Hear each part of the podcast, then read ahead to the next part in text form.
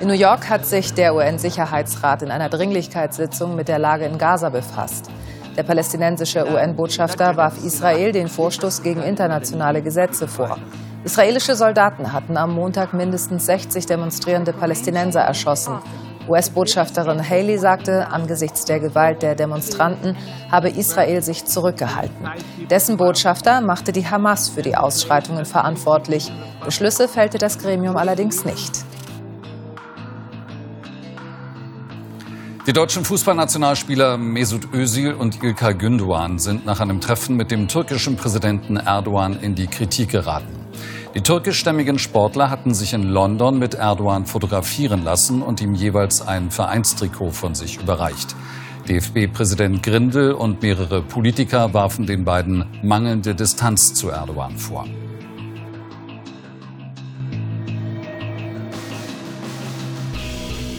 Und damit herzlich willkommen zur 48. Episode des jungen politischen Podcasts zusammen mit Roman. Einen wunderschönen guten Tag und zusammen mit einem kerngesunden Simon. Naja, kerngesund, aber der Schnupfen hat sich fast verzogen. Soweit Ja, äh, stimmt das. Es hört sich auf jeden Fall deutlich besser an. So muss das. Und wir haben jetzt wirklich eine Woche gehabt, in der verdammt viel passiert ist, über Absolut, das wir reden können. Es gab viele Urteile, auch jetzt ähm, die Klage gegen Deutschland vorm Europäischen Gerichtshof, die jetzt eingereicht worden ist. Dann ist die royale Hochzeit jetzt äh, am Wochenende. Was ist noch alles passiert? Es gab äh, heute den äh, Amoklauf in den USA. Ähm, Mit heute meint Roman am Aufnahmetag von uns. Genau, also am Freitag. Ähm, es ist unfassbar viel passiert. Und wir haben uns von dieser Themenfülle zwei Themen ausgesucht. Und zwar als erstes die Entscheidung von Donald Trump, der ja schon was früher getroffen hat, aber die jetzt äh, erst so richtig umgesetzt worden ist. Und zwar die ähm, Eröffnung der US-amerikanischen Botschaft in Israel, die dann in Jerusalem eröffnet worden ist und vorher war es in Tel Aviv. Das muss man nochmal kurz erklären. Das macht Simon aber gleich in einem Beitrag. Genau. Und ähm, als zweites Thema haben wir was? Ähm, Finde ich interessant, dass wir unsere Themen jetzt gegenseitig so ankündigen, weil Roman hat vorbereitet das Thema, das haben wahrscheinlich auch sehr viel von euch mitbekommen. Ähm, Gündoğan und Özil, zwei deutsche Nationalspieler unter anderem, haben, waren zu einem ja, Fotoshooting, könnte man sagen, mit dem äh, türkischen Präsidenten in London haben sie sich getroffen. Ähm, und das hat natürlich für ein großes äh, Aufsehen gesorgt, jetzt wo Erdogan ja gerade auch im Wahlkampf ähm, äh, stattfindet. Das wird unser zweites Thema sein. Vorher, Roman, aber eine weltbewegende Sache, das muss ich dir sagen, die diese Woche passiert ist, die hast du noch vergessen, weißt du was? Nee. Der Robin hat kommentiert die letzte Episode. Stimmt. Sorry. Robin, sorry, ich hätte dich als erstes nennen müssen. Ja? Was Also- hat er denn geschrieben, der gute Ja, Robin? also erstmal hat er mir sehr gute, hat er mir gute Besserung gewünscht. Dafür bedanke ich mich. Das hat wahrscheinlich maßgeblich äh, zur Verbesserung beigetragen. Und zweitens hat er geschrieben, dass er eine Marx-Statue ähm, absolut für angebracht hält, weil Wie er- ich? 1-0 für mich, okay. Ja, das, ich hab, dem habe ich nicht widersprochen. Wir haben, äh, Okay. wir waren ja am Ende sogar einer Meinung, dass, äh, dass wir Marx-Statuen gut finden, nur die Sache, dass sie aus China kommt, schwierig sehen. Das empfand er jetzt nicht als so ein großes Problem und außerdem empfindet er Karl Marx als ein äh, großen Indie, äh, ja, als einen großen Philosophen, der viele Sachen wie Umweltzerstörung, Monopolismus und Digitalisierung vorausgesagt hat. Und auch wenn in seinem Namen viele schlimme Dinge passiert sind, kann er dafür nichts. Das also hat Robin gesagt zur letzten Folge. Jetzt aber kommen wir endlich zu den Themen, die wir angekündigt haben. Und als erstes geht's zu meinem, das Roman gerade angekündigt hat, Ja. und zwar äh, die Verlegung der U- äh, US-Botschaft nach Jerusalem beziehungsweise den parallel dazu stattfindenden Protesten in Gaza. Mehr dazu gibt's jetzt in diesem Beitrag. Am Montag, dem 14. Mai, wurde die US-Botschaft für Israel in Jerusalem eröffnet. Die Vereinigten Staaten haben, wie bereits im Dezember von Donald Trump angekündigt, ihre Botschaft von Tel Aviv nach Jerusalem verlegt und somit Jerusalem als Hauptstadt Israels anerkannt. Seit Jahrzehnten streiten sich Palästina und Israel um die sowohl für Juden als auch Muslime heilige Stadt. Israel beansprucht seit dem Jerusalem-Gesetz von 1980 offiziell Jerusalem als Hauptstadt, während die Palästinenser gleichzeitig den östlichen Teil Jerusalems als ihre eigene Hauptstadt beanspruchen. Im Dezember letzten Jahres beschlossen rund 20 islamische Länder, Ostjerusalem als Hauptstadt Palästinas anzuerkennen. Die meisten westlichen Staaten hielten sich bisher zur Beruhigung des sogenannten Nahostkonfliktes, in dem Jerusalem eine wichtige Rolle spielt, zurück. So stehen die Israel-Botschaften der meisten EU-Länder in Tel Aviv, der zweitgrößten Stadt Israels. Nun verlegten aber die USA, die eigentlich eine vermittelnde Rolle in dem Konflikt einnehmen, ihre Botschaft von Tel Aviv nach Jerusalem und sorgten so für die Proteste seitens der Palästinenser an der Grenze zu Israel in Gaza. Die Proteste endeten in einem Blutbad. Nach verschiedenen Angaben waren insgesamt 1700 bis 2400 Verletzte und 60 Tote das Ergebnis der brutalen Proteste, bei denen Steine und Molotow-Cocktails flogen und die israelischen Grenztruppen mit Schüssen antworteten. Der Schießbefehl aus Israel wurde international kritisiert. Am Mittwoch gab ein Vertreter der palästinensischen Terrororganisation Hamas bekannt, dass 50 der 60 getöteten Menschen in Gaza Mitglieder der Hamas gewesen waren. Israel sieht sich in der Annahme bestätigt, dass keine friedlichen Proteste geplant waren. Der Nahostkonflikt ist viel zu komplex für eine Episode. Daher konzentrieren wir uns in der Diskussion vor allem auf die Entscheidung der Vereinigten Staaten und Donald Trumps, die israelische US-Botschaft nach Jerusalem zu verlegen.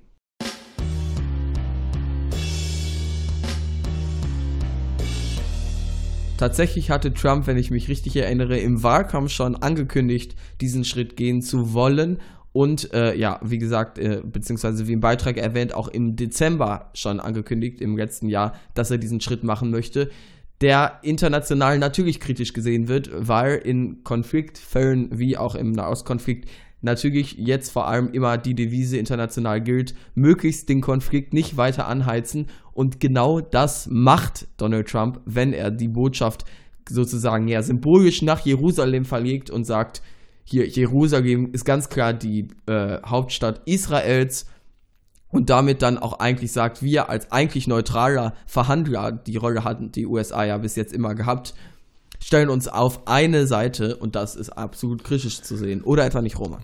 Ähm, also erstmal würde ich deiner äh, Hauptthese, dass die äh, US-Amerikaner nur äh, neutrale Verhandler gewesen wären. Das habe ich nicht so gesagt, aber fahr fort, ja nicht so zustimmen, weil sie schon immer gesagt haben, Israel sind unsere Verbündeten und äh, das ist, denke ich, schon Aussage genug. Natürlich ist es jetzt was fundamental unterschiedliches, wie Obama da rangegangen ist und was jetzt Trump macht. Also Trump, der, der, das ist ja fast schon ein Blankoscheck, den er da Netanyahu ausstellt. Und äh, die Maßnahmen an sich wollen wir ja hauptsächlich beurteilen. Und es, es, also erstmal, es war einfach unnötig. Es war halt einfach wirklich unnötig. Es ging um etwa eine totale Banalität, die, äh, wo Trump dann eine Entscheidung getroffen hat, die den Konflikt aufgeheizt hat ohne Ende, die zu diesen furchtbaren Protesten geführt hat, die zu diesen Dutzenden Toten geführt hat, oder nicht geführt, aber mit verursacht hat und das ganze Feuer nochmal was zum Auflodern gebracht hat. Deshalb würde ich sagen, es gab kein richtig, es gab kein Motiv außer Provokation, was noch gut gewesen wäre, um Jeru Jerusalem so halb als äh, Hauptstadt anzuerkennen, indem man die äh, Botschafter verlegt. Deswegen ja, absolut. Die erkennen es nicht nur halb als äh, Hauptstadt an, sie erkennen ganz klar jetzt dadurch Jerusalem als Hauptstadt an. Ähm, also implizit wollte ich sagen, ja, implizit ja, wird das richtige Wort. Okay, ja, genau. Äh, ähm, und das ist so meine Meinung, also unnötig. Ja, ja äh, für ihn, er möchte sich halt ganz klar neben Israel positionieren. Und das ist ja, also das stimmt, was du gesagt hast, äh, die USA waren immer ein Verbündeter Israels, aber sie haben tatsächlich zumindest äh, eine Verhandlerposition eingenommen. Und die schwächen sie, also diese Verhandlerposition schwächen sie jetzt natürlich extrem durch diesen Schritt, äh, indem sie sich so auf eine Seite stellen. Vor allem sieht man hier wieder Donald Trump beziehungsweise die USA handeln eben nicht in einem Einklang mit den EU-Staaten, sondern sie äh, ja, machen Alleingänge, wie Donald Trump es in letzter Zeit schon immer gemacht hat, auch wenn es jetzt um andere politische Themen geht, wo die EU involviert war. In der letzten Folge haben wir den äh, Atomdeal im Iran angesprochen. Auch da hat Donald Trump sozusagen wieder einen Alleingang, einen Alleinaustritt gewagt. Und dieses Mal macht er es wieder. Ich finde, die Art und Weise, wie die EU an den Konflikt herangeht, äh, bezogen jetzt auf die Frage der ja, Verlegung der Botschaft, durchaus sinnvoll in Tel Aviv, da die Botschaft erstmal hinzustellen, um weitere Konflikte zu vermeiden. Die USA hatten das ja, hatten ja auch ihre Botschaft bis zu dem Zeitpunkt in Tel Aviv stehen. Und ich glaube, es sind so gut wie alle EU-Staaten, die ihre Botschaft dort stehen haben.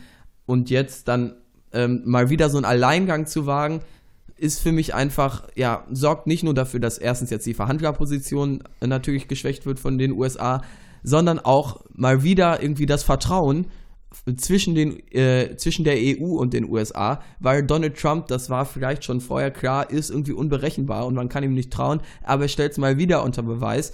Und die EU muss sich jetzt so langsam vielleicht ein bisschen bewusst werden, dass sie auf ja einem internationalen politischen Level nicht wirklich verlässlich mit Donald Trump kooperieren kann, wenn der immer wieder solche Wege wagt, die den äh, Konflikt anheizen. Das ist sowohl der Austritt aus dem Atomdeal äh, als auch eben die Verlegung der Botschaft. Ja, das haben wir auch äh, letzte Woche, denke ich, äh, schon recht detailliert äh, analysiert und da ist jetzt sozusagen jetzt, also dass Trump irgendwie solche Maßnahmen auch noch nicht mehr ergreift, ist jetzt auch keine so große Überraschung gewesen, weil man weiß halt einfach, was für ein Typ er ist, dass er total unberechenbar ist und ähm, dass er sich auch sehr leicht von seinen Beratern da beeinflussen lässt. Deshalb, ähm, ja, war es irgendwie, also ich, ich finde es halt wirklich schade, weil der Nahostkonflikt ist so brandgefährlich und kostet ja. so viele Menschenleben. Äh, ja, ist in der, äh, in der Wissenschaft wird ja immer zwischen positiven und negativen Frieden unterschieden. Und äh, negativen, negativer Frieden ist nur die Abwesenheit von äh, Krieg.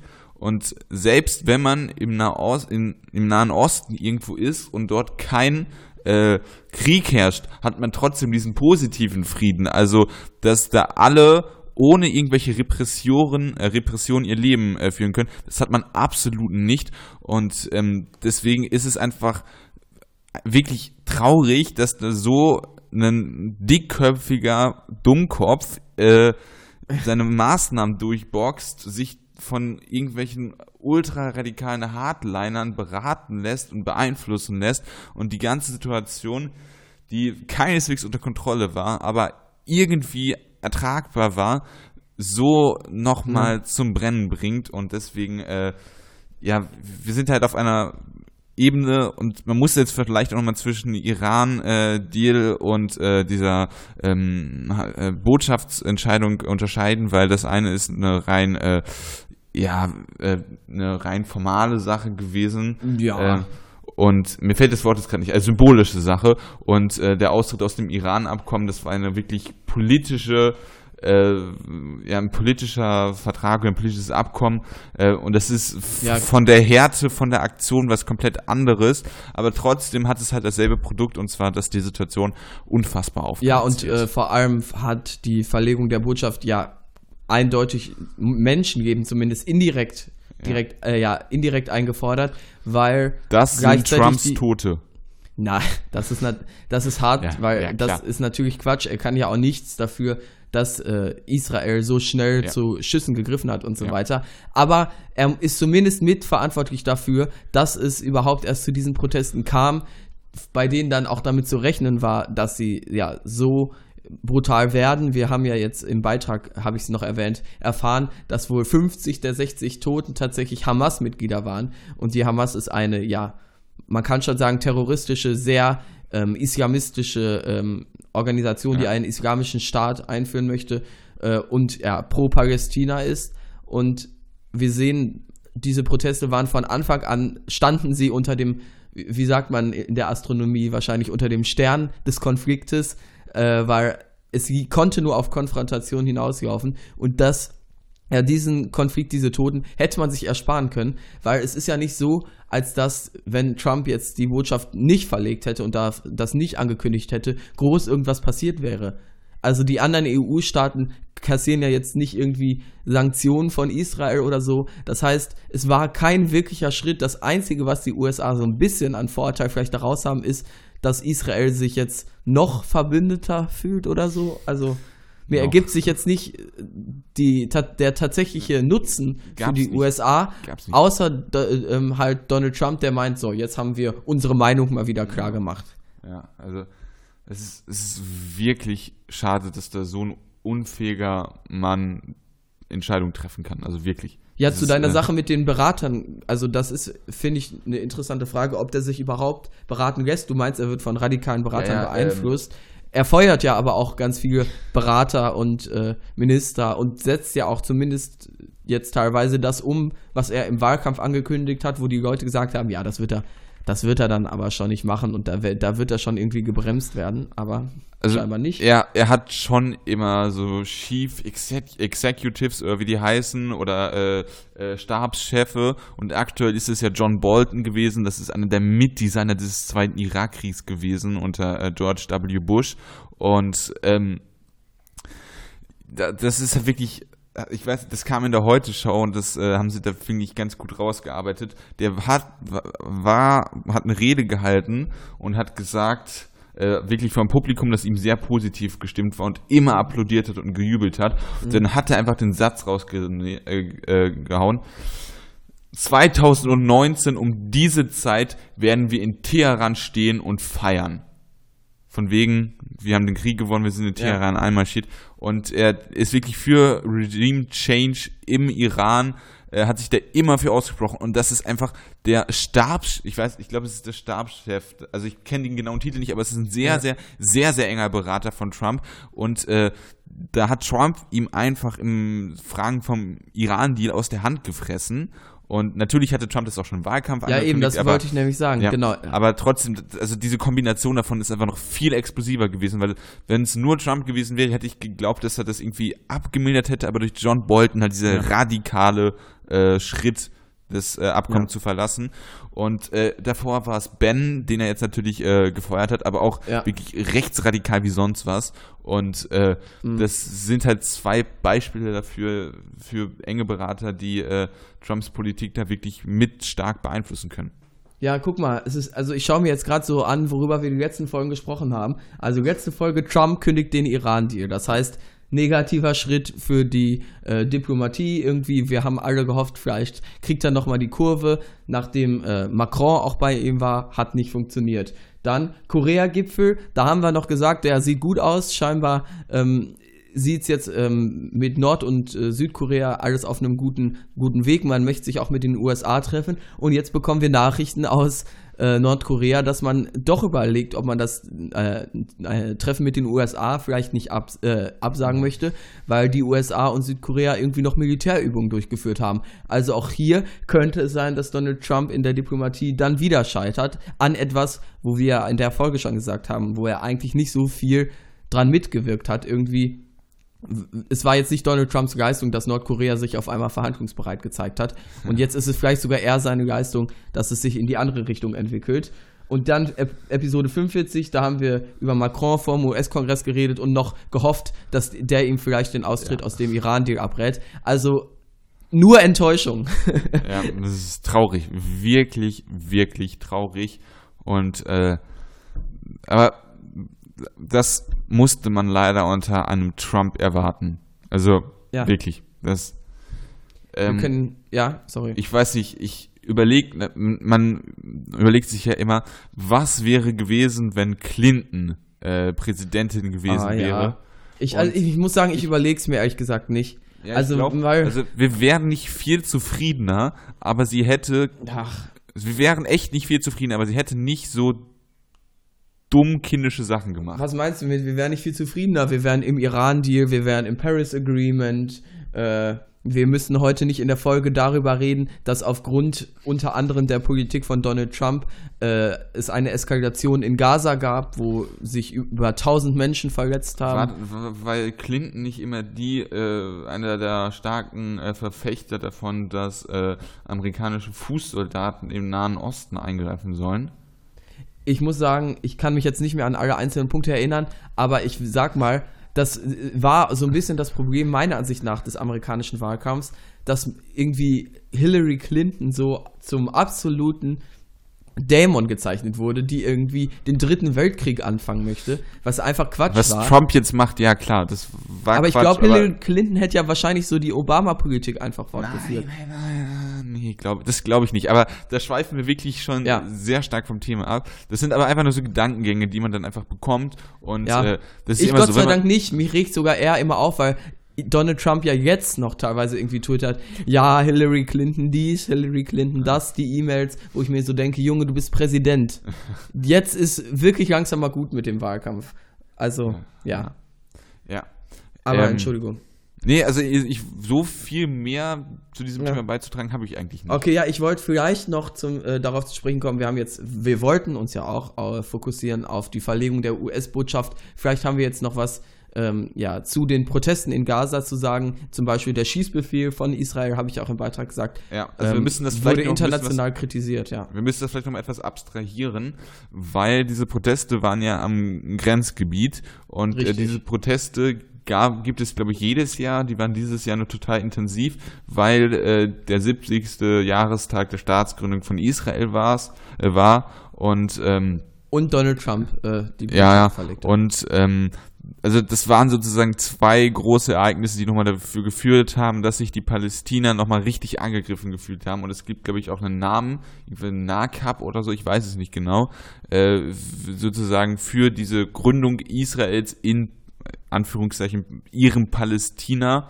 Äh, und deshalb äh, ist es, denke ich, jetzt nochmal so stark ausgeartet und ähm, ja, Schießbefehl auf Zivilisten, also viele der Demonstranten waren Zivilisten, aber von den Leuten, die jetzt wirklich so hart vorgedroschen sind, die dann wirklich auch zum Opfer geworden sind, das waren ja hauptsächlich Hamas-Kämpfer. Genau, Äh, also wir, ich ich kann meine, wir nicht, wissen nicht, wie viel davon tatsächlich Ja. Zivilisten waren, beziehungsweise Hamas äh, Mitglieder sind ja auch in sozusagen Art und Weise Zivilisten, aber wir sehen zumindest, hat es da ja dann wahrscheinlich extreme Bestrebungen gegeben, das auch eskalieren zu lassen. aber, also das aber es war von ja lassen. unbewaffnet immer die Rede. Also ich habe mir da auf äh, Al Jazeera die Bilder, die live angeguckt und äh, Al Jazeera ist jetzt natürlich nicht das, aber die, die fälschen die Bilder nicht. Und man hat, ich habe Ja, die ja. auch danach in der Tagesschau gesehen, dieselben Bilder. Das waren dieselben Bilder, die um die Welt Ja, gingen. nein, es war Äh, unbewaffnet, beziehungsweise ja, es halt Steine und Molotow-Cocktails äh, Das kamen sind da keine Seite. ernstzunehmenden Waffen gegen äh, Grenzen. Nee. Also Molotow-Cocktails, jein, Steine, nee. nee also, Ja, aber ähm, es stimmt ja, äh, ähm, wie gesagt, der Schießbefehl wurde auch international kritisiert, da ist Israel sehr hart vorgegangen und hat nicht gerade zur Deeskalation hart, Das war beigetragen. zu hart. Das war äh, Ja. deutlich zu hart. Ich meine, ich bin da immer vorsichtig, weil wir waren halt nicht vor Ort. Wir können, Ja. Ich kann nicht beurteilen, inwiefern Also aus der man da sich jetzt die ich ernsthaft habe. fürchten musste, dass die Ja. Grenzen sozusagen eingerissen werden und inwiefern man dann reagieren soll, da bin ich auch Ja, aber nicht der Grenz, Experte. Grenzübertritt, das ist, kann man ja auch eine Grundsatzfrage aufmachen. Grenzübertritt durch, äh, durch äh, Schusswaffengebrauch. Da bist du also dafür, bist du auf Petri-Linie. Du meinst, weil sie jetzt gesagt hat, wir wollen die Flüchtlinge abschießen. Ja, erstmal kannst du die Flüchtlinge, die nach Deutschland wollen, nicht mit den Hamas-Kämpfern vergleichen, die sozusagen n- dich, dein, Ja, deinen das war auch eine Staat provokative hassen. Frage, ja. Ja, schon klar. Wie gesagt, aber ich habe ja auch nicht gesagt, dass ich das richtig fand, aber man muss das immer sehr relativ differenziert sehen, äh, beziehungsweise einsehen, man war nicht vor Ort. Ich kenne nicht die Atmosphäre, die da geherrscht hat. Ja. Ich kann mir nur vorstellen, dass es extrem aufgeheizt war und dass, ähm, ja, und das, und ob dann wirklich dieser Schießbefehl nötig war, da fühle ich mich einfach dann nicht qualifiziert, dieses Urteil zu treffen. Ich kann nur sagen, am Ende war, ist es ein sehr trauriges und schlimmes Ergebnis natürlich. 50 Das ist ja Tote. klar. Ja, das ist wirklich, äh, man muss das dann live mitverfolgen, per Live-Ticker wieder die ähm, Opferzahlen immer weiter gestiegen sind, bis sie dann Ja, wirklich äh, die 50 erreicht haben. Und das 60 ist waren es am Ende sogar. sech- ja. 60, oh, das ist äh, Ja. also, also natürlich jeder Tote ist zu viel, aber 60, das ist halt auch schon eine Summe. Also Absolut. Ne? Ja. ja. Ähm, und ich denke, damit hätten wir dieses Thema eigentlich auch schon ganz gut abgehandelt, oder? Absolut. Also Ja. hoffe ich. Ja, und äh, dann müssen wir uns, wir, st- wir stellen uns gerade vor, wir sind in Israel und geografisch gesehen geht es jetzt etwas weiter Richtung Norden und zwar sprechen wir über die Türkei und zwar äh, über Recep Erdogan. Der hatte nämlich eine Wahlkampfveranstaltung in England und da waren die beiden Fußballnationalspieler, die auch in England Fußball spielen und türkischstämmig sind, nämlich Mesut Özil und Ilkay Gündoğan und haben mit äh, Erdogan zusammen ein Foto gemacht, aber ich möchte den Beitrag gar nicht vorausgreifen. Deswegen möchte ich euch diese ganze Materie nochmal kurz erklären mittels eines Beitrags. Viel Spaß!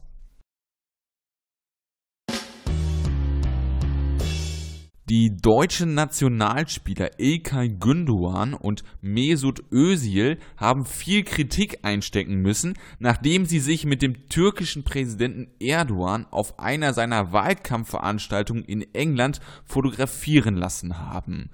Gündoğan überreichte Erdogan darüber hinaus ein Trikot seines Clubs Manchester City mit der Aufschrift Respekt an meinen Präsidenten der Republik. Die Aktion stieß in Deutschland auf starke Kritik. So meinte Cem Özdemir von Bündnis 90 Die Grünen, Zitat, der Bundespräsident eines deutschen Fußballnationalspielers heißt Frank-Walter Steinmeier, die Bundeskanzlerin Angela Merkel und das Parlament heißt Deutscher Bundestag und sitzt in Berlin, nicht in Ankara. Anstatt Erdogan diese geschmacklose Wahlkampfhilfe zu leisten, wünsche ich mir von den beiden Spielern, dass sie sich aufs Fußballspielen konzentrieren und noch einmal die Begriffe Rechtsstaatlichkeit und Demokratie nachschlagen. Zitat Ende. Teamchef Oliver Bierhoff äußerte sich folgendermaßen: Zitat: Die beiden waren sich der Symbolik und Bedeutung dieses Fotos nicht bewusst. Aber natürlich heißen wir die Aktion nicht gut und besprechen das mit den Spielern.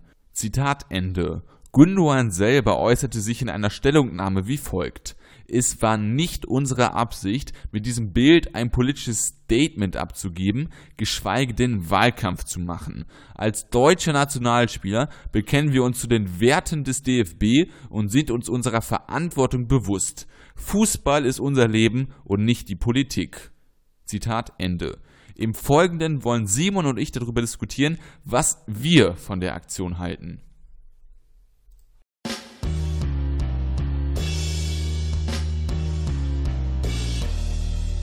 Bald ist es schon wieder soweit und dann laufen wir mit Deutschland Fähnchen auf der Wange und schwarz-rot-gold gefärbten Haar mit einer Flasche Bier durch die Straßen ja. und gucken uns die Spiele unserer deutschen Nationalmannschaft an und feuern ja. höchstwahrscheinlich auch die Spieler Gündogan und Özil an. Und äh, die beiden haben jetzt schon für ordentlich Furore gesagt, denn, äh, gesorgt, denn sie haben sich, wie ich im Beitrag schon gesagt habe, mit Erdogan getroffen. Und deswegen gebe ich den Ball mal sofort an dich weiter, Simon, und ja. frag dich zu deinem Statement zum Spiel. Nein, also ich, was, was hältst du von der ganzen Materie? Zu, zum Spiel, ja. Ähm, nein, ich wollte gerade erstmal überlegen, äh, wie häufig ich auf Twitter gelesen habe, dass die beiden doch bitte jetzt aus der Nationalmannschaft rausgeworfen werden sollten. Ähm, also in Deutschland, das hat schon tatsächlich für extrem viel äh, Aufregung gesorgt, aber ich bin da eher, also so extremer Meinung bin ich da nicht, weil man muss anerkennen, ähm, beide sind Deutsch-Türken, also sie sind genauso deutsche Staatsbürger, wie sie auch türkische Staatsbürger sind. Das heißt, sie haben nicht natürlich beide. das Recht, sich mit nicht ihrem Präsidenten. Nicht beide. Das müssen wir Oh, Entschuldigung. Ja, Entschuldigung, stimmt. Ösi war, ist keiner. Ja. Richtig. Also Ösi ist äh, türkischer Özil, Abstammung, aber ja. äh, deutscher Staatsbürger. Okay, trotzdem. Ja. Aber trotzdem haben beide die äh, ja, absolute Erlaubnis, sich mit Erdogan zu treffen. Die Frage ist nur, soll, wenn man, man, man kann es machen und man muss sie deshalb auch nicht aus der deutschen Nationalmannschaft rauswerfen. Die Frage ist nur, sollte man es machen? Und da sage ich ganz klar, nein, natürlich nicht. Die beiden, beziehungsweise ihre Berater, hätten wissen können und wissen, dass jetzt aktuell ähm, in der Türkei ja heiße, ähm, heißer Wahlkampf ist und tatsächlich es sogar relativ knapp werden könnte. Und dann muss es scheinbar, ähm, muss scheinbar Erdogan dazu greifen, jetzt irgendwie mit Nationalspielern Wahlkampf zu machen und dazu sich missbrauchen zu lassen, ist halt absolut arm. Und ich hatte immer Gündogan eigentlich für einen relativ intelligenten Menschen gehalten, zumindest aus dem bisschen, was man mitbekommt an Interviews und so weiter, wo ich mir auch gedacht äh, habe, also da war ich wirklich überrascht, dass der sich irgendwie jetzt politisch so missbrauchen lässt. Der hat doch nicht ernsthaft geglaubt, dass Erdogan auf einmal sich denkt, hm, ich möchte mich mal so ein bisschen unterhalten, einfach mit den mit zwei Fußballspielern, die ich total super finde und deshalb lade ich den Gündogan einfach mal auf einen netten Plausch ein. Also dahinter zu kommen, dass das äh, Politik und Wahlkampf ist, das ist jetzt keine so große Denkleistung und dementsprechend doof war auch natürlich also, die Aktion also es war ja am Rande einer Veranstaltung äh, über eine türkische äh, Organisation, die dafür gesorgt hat, dass türkischstämmige Leute in äh, überall in der Welt äh, mit Stipendien ausgestattet werden. Und danach hat es sich wohl ergeben, dass sie Erdogan dann noch getroffen haben. So, ich ja. weiß jetzt nicht, ob das von Anfang an so geplant war, aber das tut jetzt von Erdogan ganz sicher. Ja, aber es tut jetzt eigentlich auch nichts zur Sache, denn hm, ja, finde ich schon. Also wenn wenn das jetzt tatsächlich so aus, wenn die sich aus Versehen auf einmal mit dem Präsidenten getroffen hätten, kann man mal ein Selfie machen. Aber nein, okay, natürlich ja, okay, war das von also Anfang an große Proveranstaltung gewesen wäre, die so geplant wäre. Okay, ist natürlich was anderes, da gebe ich dir recht.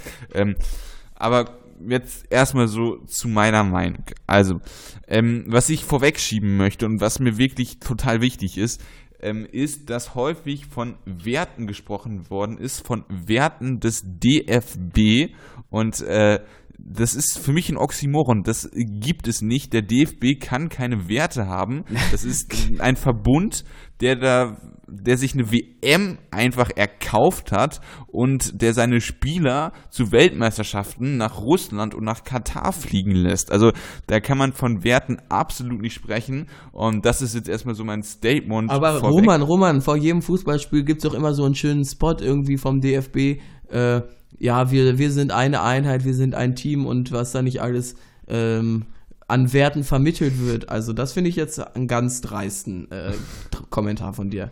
Äh, spüre ich denn einen leichten ironischen Unterton? Das halte ich für höchst unwahrscheinlich. Nein, also natürlich gibt es immer diese Spots und äh, das kann ja, also natürlich sowas wie äh, Diskriminierung in Deutschland äh, da haben sie zumindest, fahren sie da diese Kampagnen. Kampagnen muss jetzt nicht bedeuten, dass, also ich, okay, ich fange jetzt an zu unterstellen, deswegen lasse ich das. Ähm, und da fahren sie auf jeden Fall diese Kampagnen und das ist auch gut so. Aber sie machen halt gleichzeitig auch das, was ich gesagt habe und ja, erkaufen genau. sich einfach eine freaking Weltmeisterschaft. und äh, ja. ne, das ist es. Aber so. schön immer die, äh, schön immer vorher als ganz klar äh, Sommermärchen oder beziehungsweise ja. nachher als Sommermärchen verkauft und als saubere WM und am Ende stellt sich das dann halt heraus und das stimmt, das stimme ich dir absolut zu. Der DFB ist nicht gerade der, der groß mit Werten prahlen sollte, aber ich verstehe zumindest den Instinkt vieler Leute, weil in der deutschen Nationalmannschaft zu spielen, so sehen es dann halt einige, ist eben eine Ehre für das eigene Land dann anzutreten. Ja. So, so, ja, so wird das halt immer dann vermittelt. Darum geht es bei den Weltmeisterschaften. Die Spieler ja. werden gerufen sozusagen oder ja erhoben, deren, deren ernannt. Namen werden skandiert in den Stadien. Ja, ja, das später natürlich auch, aber sie werden ernannt vorher, sie dürfen so, für die deutsche okay, Nationalmannschaft ja, ja. antreten und so weiter. Und da verstehe ich, dass viele dann sagen, du, ihr spielt für die deutsche Nationalmannschaft, ihr, unsere deutschen Werte wie äh, Bier, Bratwurst, nein, Spaß, sondern äh, wie halt, was weiß und, ich, und Demokratie wir, und wir geben und uns die Hand. Und wir geben uns die Hand. Genau. Das ist wichtig. Ja. Und beim Prosten in die Augen schauen. Ja. Aber nein, äh, für die deutschen Werte wie Demokratie und Rechtsstaatlichkeit. Ähm, und da verstehe ich, dass viele dann sich geärgert haben. Ich war auch, habe mich auch geärgert, wie gesagt, weil ja. ich mir gedacht habe, Leute, hab dafür müsst ihr euch nicht gesagt, ne? missbrauchen ne? lassen. Aber warte, um es eben zu Ende zu bringen, okay. ich finde, sie haben auf jeden Fall das Recht dazu, absolut sich da zu treffen und dürfen auch weiter Nationalspieler bleiben. Das ist eben, also wir haben die Möglichkeit hier in Deutschland einer doppelten Staatsbürgerschaft. Und was ist diese doppelte Staatsbürgerschaft, wenn wir den Leuten nicht erlauben, sich genauso als Staatsbürger eben des anderen Landes prä zu präsentieren, unabhängig davon, einen, ja, beinahe diktatorischen Präsidenten zu unterstützen, ist halt einfach Kacke. So, okay, nach zehn Minuten komme ich jetzt auch mal dazu, meine Meinung zu sagen. ähm, weil du hast ein wichtiges Thema angesprochen. Man muss das, äh, man muss abwägen zwischen Privatperson Gündogan und Özil und äh, Fußballnationalspieler Gündogan und Özil. Und äh, als Privatperson ist es in gewisser Weise, bist du ja trotzdem auch mit deiner öffentlichen Rolle verknüpft. Und es ist von Situation zu Situation ist diese Verknüpfung halt stärker ausgeübt und äh, manchmal halt etwas schwächer. Und äh, als Privatperson hat man absolut das Recht, sich zu politischen Themen zu äußern. Zum Beispiel äh, Arne Friedrich, muss man sagen, nachdem er aufgehört hat, Fußball zu spielen, aber Arne Friedrich hat diese von wegen Ich wähle Angela Merkel Kampagne unterstützt. Und äh, das, äh, das hätten äh, alle Fußballnationalspieler genauso machen können. Ja, finde ich auch. Ich finde, du darfst, also natürlich darfst du als Fußballer politisch sein, absolut. Ja, und äh, deshalb hätte man auch hätten sie als auch sagen können, ich bin mit der Politik von Erdogan zufrieden. Was, was, was ich sofort angreifen würde und sage, das stimmt einfach nicht, aber das ist in Form der Meinungsäußerung als Privatperson, auch wenn es irgendwie öffentlich gesagt wird. Das darf jetzt nicht bei der DFB-Veranstaltung sein, aber irgendwie, wenn es gesagt wird im Bildinterview, dann äh, ist das äh, ja. eine Meinungsäußerung und deswegen kein Problem. Genau, so. sie hatten ja nicht ihr deutsches Trikot an, während genau. sie da waren. Und genau. Ähm, zumindest, also Özil finde ich, sehe ich schon kritischer, also der ist ja nicht mal türkischer Staatsbürger eben. Und dass er sich da tatsächlich dann mit äh, dem türkischen Präsidenten treffen muss und so weiter, verstehe ich nicht so ganz, aber ich glaube, der ist auch nicht ganz so helle. Gündogan kann man äh, teilweise, finde ich, da absolut verantwortlich machen dafür, dass er sich mit einem Diktatoren trifft. Aber solange er nicht das deutsche Trikot anhat, ist er genauso türkischer Staatsbürger und hat selbstverständlich das Recht dazu. Also ja. ausschließen aus der Nationalmannschaft selbstverständlich nicht.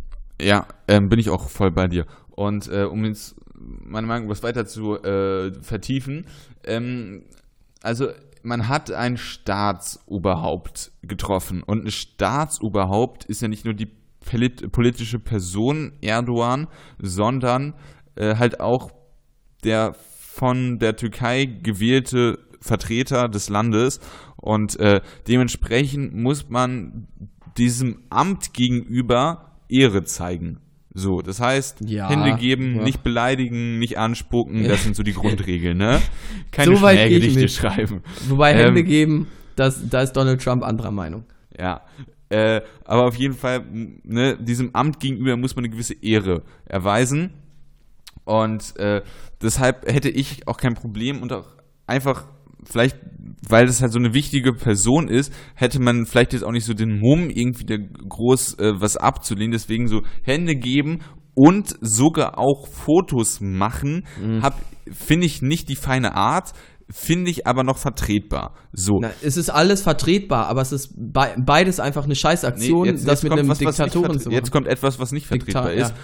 Und zwar hat Gündogan ja auf das, er hat ja ein Trikot, wie er es erzählt hat, und er hat ein Trikot von Manchester City äh, Erdogan überreicht und der darauf stand, ich muss mal kurz meinen Für meinen Präsidenten, glaube ich. Ja, genau. Und ähm, er ist zwar türkischer Staatsbürger, ja, eben. aber sein Präsident ist Frank-Walter Meyer. Und äh, Frank-Walter Steinmeier ist genauso sein Präsident wie auch Erdogan.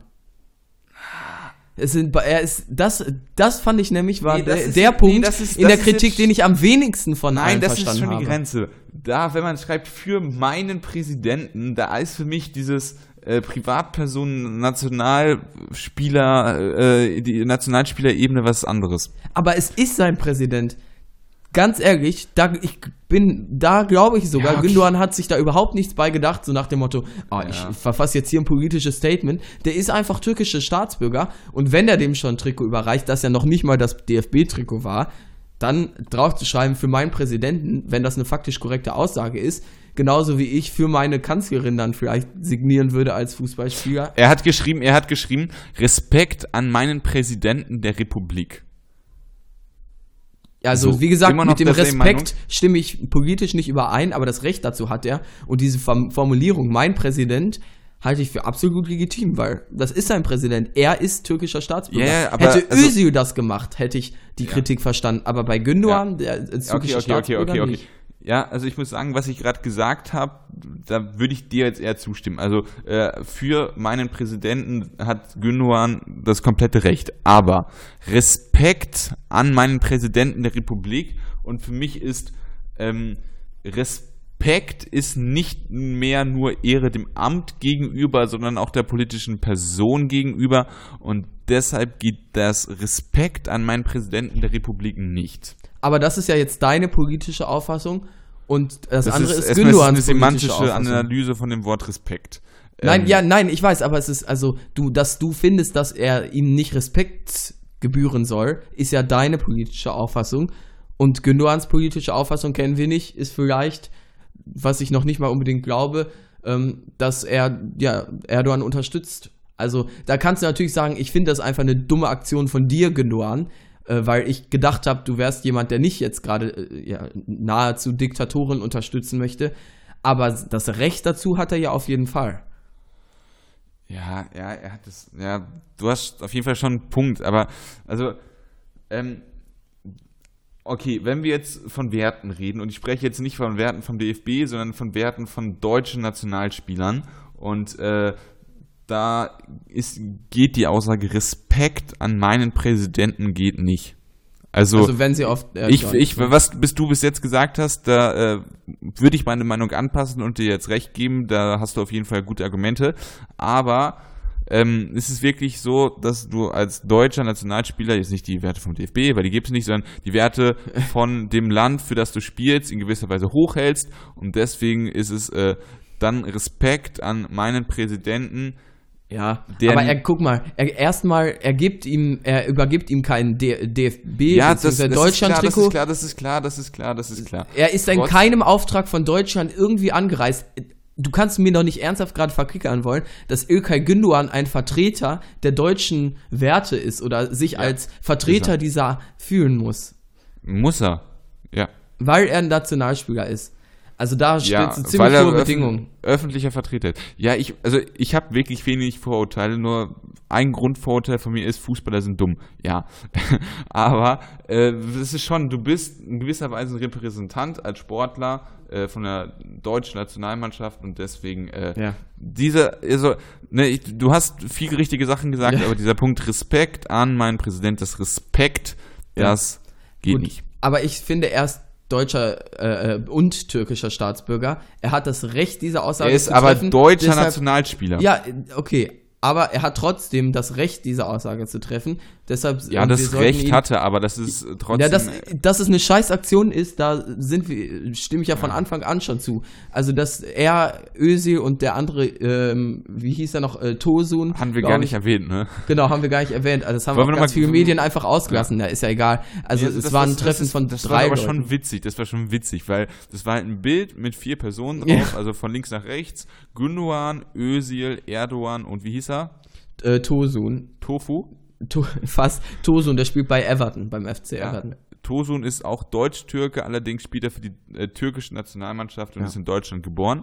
Ähm, und spielt halt in Everton, wie du gesagt hast. Und Ja. der stand sozusagen rechts von Erdogan und Damit die Kameras, Medien, damit die, beziehungsweise damit die deutschen Medien sich das später so schneiden können. Ich wette mit dir, der Erdogan hat das alles durchgeplant und das macht das halt so schade, dass die Ja. beiden auf diese Wahlkampfaktion dann reinfallen. Also das heißt, das Bild, man hat immer nur einen Auschwitz, äh, Auschwitz gesehen, man hat immer nur einen Ausschnitt gesehen. Wow. Was war das denn war für ein Falscher? Versprecher. Es war kein, es war kein freudscher Okay. Es war nur ein Versprecher. Äh, und äh, man hat sozusagen dann nur die linken drei Personen gesehen und den äh, Tosun halt eben nicht. Ja.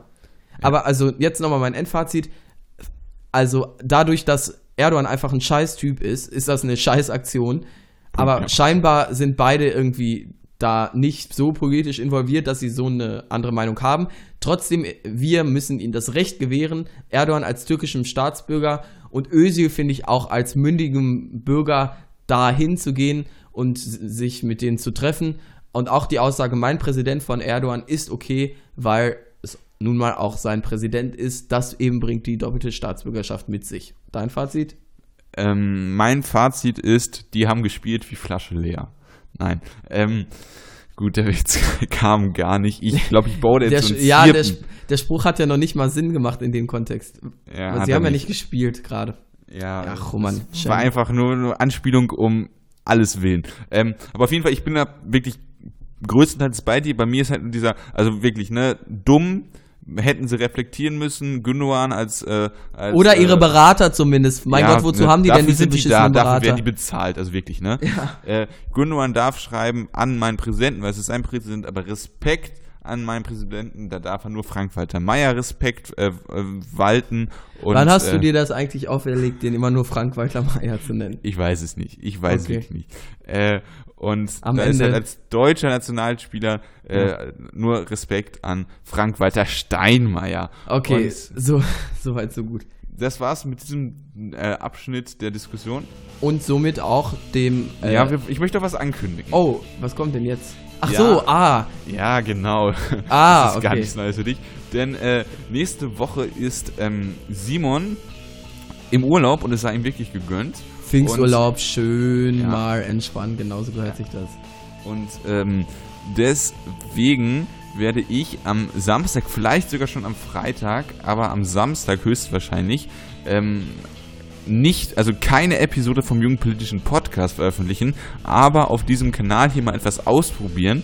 Und zwar würde ich sehr gerne äh, mir etwas Zeit nehmen und über den neuen Star Wars Film, also Han Solo ist Star Wars Story sprechen. Ich bin ein großer Star Wars Fan und äh, würde einfach alle von euch einladen, die auch ein gewisses Grundinteresse haben an Star Wars, sich das anzugucken und äh, mit mir anzugehören und mit mir dann über den Film zu streiten. Und ähm, ich gehe wirklich am ersten Tag, äh, am Donnerstag in die, ins Kino und werde das dann Donnerstag, Freitag aufnehmen und das wird dann wahrscheinlich Samstag kommen. Das heißt, äh, in meinem Fazit zu dem Film werden vielleicht höchstwahrscheinlich Spoiler drin vorkommen, das würde ich aber auf jeden Fall ankündigen und ähm, ich weiß es noch nicht genau, wie ich es löse, aber auf jeden Fall seid ihr herzlich eingeladen, euch das Ganze anzuhören. Mache ich auch, obwohl ich mich nicht für Star Wars interessiere. Ja, und mit mir darüber zu diskutieren und es ist eine einmalige Sache, die ich einfach mal ausprobieren wollte und ich mache diese Folge allein, das heißt, es wird ein Selbstgespräch, was ich auch schon immer mal ausprobieren wollte. Deswegen freue ich mich da wirklich drauf. Endlich äh, können die Roman-Monologe mal noch länger als fünf Minuten werden. Oder zehn Minuten. Minuten Roman-Monologe. Das wird. Wer hat da nicht Bock drauf? Okay, ja. Ich bin gespannt, ich höre es mir auch an, obwohl ich jetzt kein großer Star Wars-Enthusiast bin. Ich äh, freue mich da drauf und sage danke fürs Hören dieser Episode. Danach geht es natürlich auch, also da die Woche darauf, mit einer neuen Folge des Jungpolitischen Podcasts natürlich weiter. Solange könnt ihr uns auf iTunes bewerten auf unserer Website folgen, uns in allen möglichen Podcast-Apps folgen, wo, wo, immer ihr uns auch hört. Spotify kann man uns übrigens auch hören. Kommentieren könnt ihr gerne über den Link in der Videobeschreibung. Die Beiträge und Quellen könnt ihr auch über Links in der Videobeschreibung erreichen. Diese funktionieren, soweit ich weiß, aber nicht über Spotify, sondern nur über iTunes. Du hast abgeliefert wie Gerhard Müller, also wirklich Fast unfassbar. Fast Podcast auf Twitter. Bis zum nächsten Mal. Ciao. Ciao.